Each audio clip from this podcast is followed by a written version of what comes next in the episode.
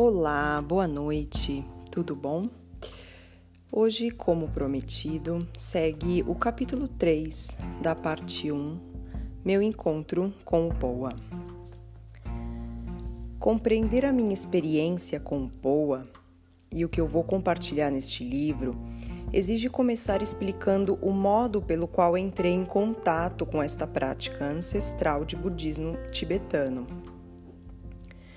Para me aproximar ao Poa, foram essenciais minha formação e práticas prévias em Zen e Yoga.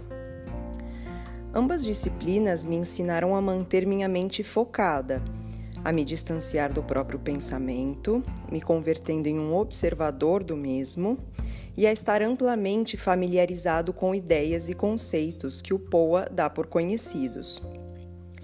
Junto a isso, os desafios e o rigor que algumas das minhas iniciações me exigiram fizeram com que meu caminho com o Poa se fizesse de forma natural. Graças a isso, tudo o que compartilho hoje passou por um longo processo de assimilação, aliado ao meu próprio crescimento pessoal. Desde muito jovem, sinto a transcendência como algo inerente à minha natureza e a tudo que existe.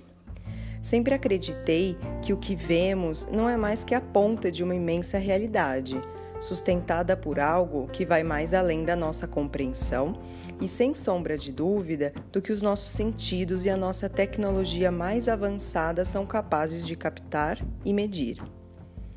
Nunca tive que quebrar a cabeça com isso, nem tive que me submeter a dialéticas intermináveis que não levam a lugar algum.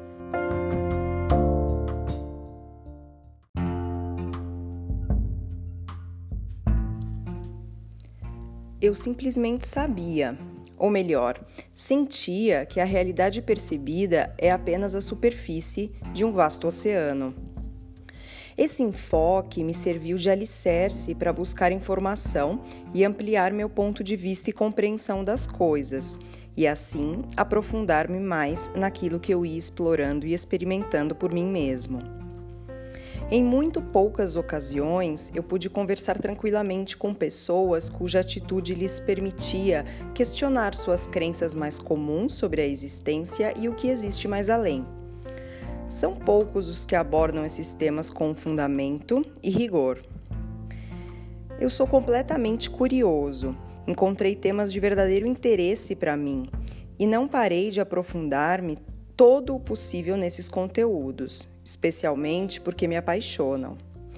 Temas tão variados como a biologia, a psicologia transpessoal, as técnicas de meditação, os mal denominados estados alterados de consciência, além de outros tipos de coisas, como atividades esportivas, técnicas como voo ou mergulho e especialmente de tudo aquilo que permite a consciência crescer. Porque tudo o que vê, o que vamos expor aqui no fundo, não se trata de outra coisa senão da consciência. Aqui o autor acrescenta uma nota que explica um pouco por que ele disse os, maus de, os mal denominados estados alterados de consciência. Ele diz: deveríamos falar melhor de estados modulados da consciência, quer dizer, estados nos quais a consciência está focada ao extremo, por exemplo, estados de pânico diante, é, ao contrário, né, de estados expandidos da consciência, por exemplo, estados estáticos ou de comunhão. Então, ele diferencia aí os estados uh, que dizem né, alterados de consciência como sendo estados modulados da consciência, como a síndrome do pânico, e ao contrário do que ele realmente quer dizer, que são estados expandidos da consciência. Continuando. O ano de 1993 foi um ano verdadeiramente especial. Há um ponto de inflexão na minha história antes e depois desse ano.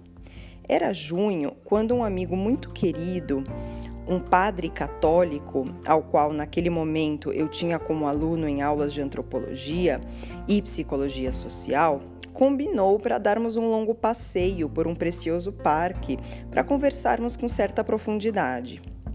Falamos sobre muitas coisas e naquela conversa ele pôde constatar meu profundo sentido espiritual. Foi naquele contexto em que ele me comentou da meditação Zen, a qual ele havia iniciado há alguns anos.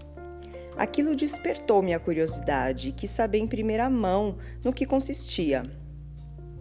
Em outubro daquele mesmo ano, eu me submeti à minha primeira iniciação à prática do Zen no único Zendo que havia em nosso país naquele momento, na cidade de Brihuega, província de Guadalajara, realizando meu primeiro Sexim de cinco dias. Aí ele explica aqui o que é Zendo e o que é Sexim. Zendo é um termo japonês que se pode traduzir aproximadamente como nível ou escala de meditação. E o sextim é o retiro de vários dias para a prática intensiva da meditação Zen. Então, vou repetir para vocês entenderem melhor. Em outubro daquele mesmo ano, me submeti à minha primeira iniciação à prática do Zen no único Zendo ou nível de meditação que havia em nosso país naquele momento, realizando meu primeiro retiro de cinco dias. A partir daí, minha busca seria incessante, às vezes a um ritmo frenético e outras em um ritmo mais pausado. A descoberta já estava feita e o mundo para mim, a vida, a morte e todas as grandes perguntas da humanidade se convertiam no eixo central da minha existência. Todo o resto, ainda que necessário e importante, passariam a ocupar desde então um lugar secundário. Meu encontro com o Poa foi muito simples e moderado.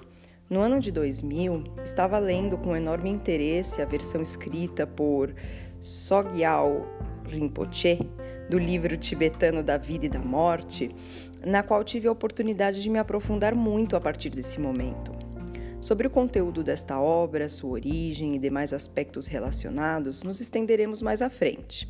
Nesse momento, apenas apontarei que se trata de um texto escrito originalmente no século VIII, carregado de todo o simbolismo, a mitologia e a cultura ancestral daquelas terras.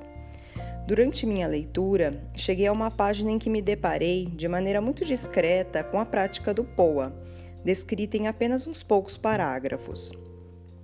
Li essas páginas com toda a atenção e, de alguma forma, essa informação ficou fixada em minha mente, com tantas outras, como tantas outras joias dessa magnífica obra. Aí o autor explica aqui numa nota que o Sogyal Rinpoche o termo Rinpoche quer dizer reencarnação reconhecida. Foi um lama tibetano que viajou ao Ocidente para se formar como médico. Nesta obra, ele nos propõe inumeráveis práticas e exercícios de uma riqueza extraordinária. Desvela os principais significados do livro tibetano da vida e da morte e muitos outros conteúdos relacionados ao tema é uma obra central para todo aquele interessado em se adentrar no tema da morte, da transcendência e desses assuntos que nos ocupam. Bom, em uma entrevista, o Oscar ele explica que o livro tibetano da vida e da morte ele vem numa linguagem, a linguagem original dele, né, é uma linguagem muito difícil de ser entendida nos dias de hoje e muito mais pela sociedade ocidental. Então, tiveram várias pessoas que estudaram esse livro e deram as suas versões, as suas explicações, né? Segundo ele, umas que saíram completamente do significado do, do que o livro para ele queria dizer, né? E, e, e, outras que são espetaculares. E segundo ele, essa versão do Sogyal Rinpoche, que eu vou deixar na descrição o nome dele caso interesse para vocês, é uma versão muito boa para nós ocidentais. Vamos lá então. Não tinha passado muito tempo quando, lamentavelmente, a morte veio visitar meu entorno mais íntimo, sendo meu pai um dos primeiros a partir. Recordo viajar à minha cidade natal, a tristeza daqueles dias e especialmente a missa na qual acudiram numerosas pessoas. Naquele funeral, vivi com grande estranheza o fato de que a pessoa que discursava introduzisse o nome do meu pai em seus textos, fazendo alguma alusão direta à sua pessoa sem conhecê-lo. Agora a nota da, da comentarista aqui. Gente, eu sempre penso isso quando eu vejo, um, seja um padre, seja um pastor, enfim, qualquer pessoa, né, num funeral, num enterro, que nem conheceu a pessoa e que começa a falar, né, dizeres é, muito bonitos, inclusive muitos deles, mas que a pessoa nem conheceu, né, aquele moribundo, aquela pessoa que acabou de morrer. É, então, para mim também me parece, no mínimo, estranho e muito impessoal esse momento, feito por uma pessoa que não conheceu. Voltando ao livro. Aquilo que me resultava vazio e, e não honrava a memória daquele que até umas poucas horas atrás tinha sido meu pai. Ali faltavam muitas das suas melhores qualidades e feitos maravilhosos de sua biografia, que eu poderia ter compartilhado com prazer com as pessoas que nos acompanhavam. Compreendo perfeitamente que isso é o normal em qualquer funeral, mas naquela ocasião me resultou insuficiente. Alguns dias depois, já de volta à minha casa, enquanto tentava assimilar a perda, de algum modo veio à minha memória aquele escrito tibetano e a prática que ele descrevia. Não hesitei e comecei a introduzir minha forma particular de poa junto às minhas meditações diárias, enfocando na memória do meu pai. Fiz isso durante bastantes semanas. Daqueles dias, recordo chegar a sentir sua presença junto a mim na esteira de yoga, como se ele tivesse fisicamente ao meu lado. Essa experiência, por sua intensidade, chegava até a me distrair. Não obstante, habituado à disciplina da meditação, redobrava minha concentração e foco para continuar com o exercício. Sendo fiel ao meu treinamento, qualquer experiência subjetiva ou sensação, qualquer pensamento diferente da prática na qual me focava, inclusive ainda que minha mente acudisse a não sei qual informação surpreendente, tudo, absolutamente tudo que não tivesse a ver com seguir o protocolo marcado pelo POA era uma distração. Diante da distração, aplicava disciplina, enfoque e seguia em frente com o trabalho. As experiências se mantiveram no plano do subjetivo enquanto eu passava aquelas semanas realizando POA para o meu pai. Mas em um daqueles dias, no qual me encontrava na sala realizando minha prática, a experiência teria sido igual a qualquer outra. Já havia terminado e, de fato, começava a alongar minhas pernas e a me mover, com o propósito de me levantar e seguir com o dia a dia. Naquele instante, minha companheira abriu a porta e, sem chegar a entrar, soltou uma exclamação. Eu olhei para ela e em seguida ela me disse: Caramba, como cheira Paco! Nota do autor, forma coloquial de Francisco, que era o nome do meu pai. Sim, sem saber o que eu estava fazendo, ela acabava de perceber objetivamente algo que eu vinha notando repetidamente: o cheiro particular do meu pai que impregnava o cômodo. É que ele costumava preparar uma combinação de álcool com ervas, o que fazia com que ele desprendesse sempre um cheiro muito pessoal. Aquela prática para meu pai, ainda que não chegara a cumprir os 49 dias prescritos, me permitiu captar algumas coisas importantes. Não me cabia dúvidas de que estava fazendo um trabalho que, apesar de sua aparente simplicidade, gerava uma intensa experiência. Além disso, meu luto se elaborava de uma forma fluida, muito natural e integrando os fatos com plena consciência. Durante esses dias que passei focado na memória do meu pai, eu tinha um espaço de total intimidade e profunda serenidade para que o fluxo das minhas emoções pudesse se manifestar livremente, sem forçar nada, simplesmente deixando o espaço necessário. Junto a isso, ao percorrer os passos do Poa, se atualizava completamente minha relação com essa entidade. Lembrei-me de cenas vinculadas a ele e à minha própria biografia compartilhada, das quais já não nem guardava recordação consciente. De repente, me era revelado o alto impacto que tinham suposto em nossas vidas.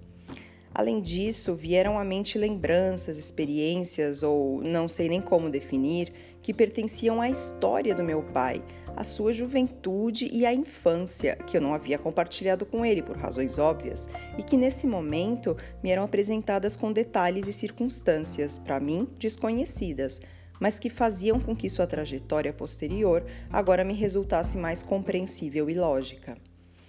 Eram acontecimentos que davam sentido ao que havia sido sua existência terrena e que me surgiam como uma lembrança própria e destacavam a relevância que elas haviam tido para ele.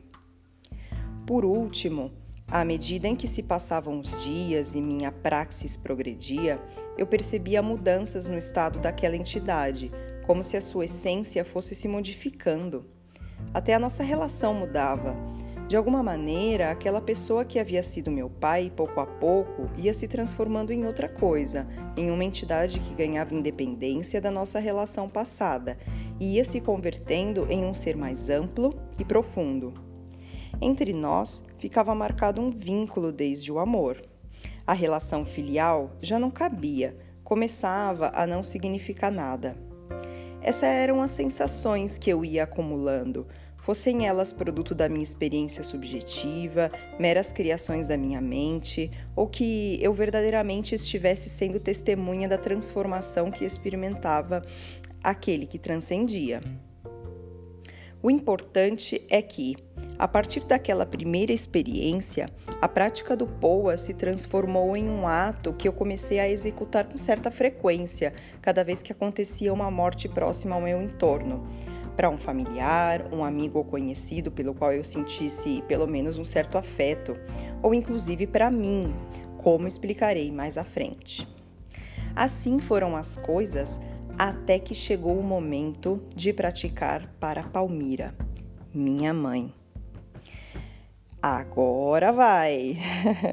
então, esse é o final do capítulo. Como vocês podem ver pela prévia aí, o próximo capítulo é falando sobre a mãe dele, a experiência com a Palmira, que é bem surpreendente também. Espero que vocês tenham gostado e até a próxima. Tchau, tchau!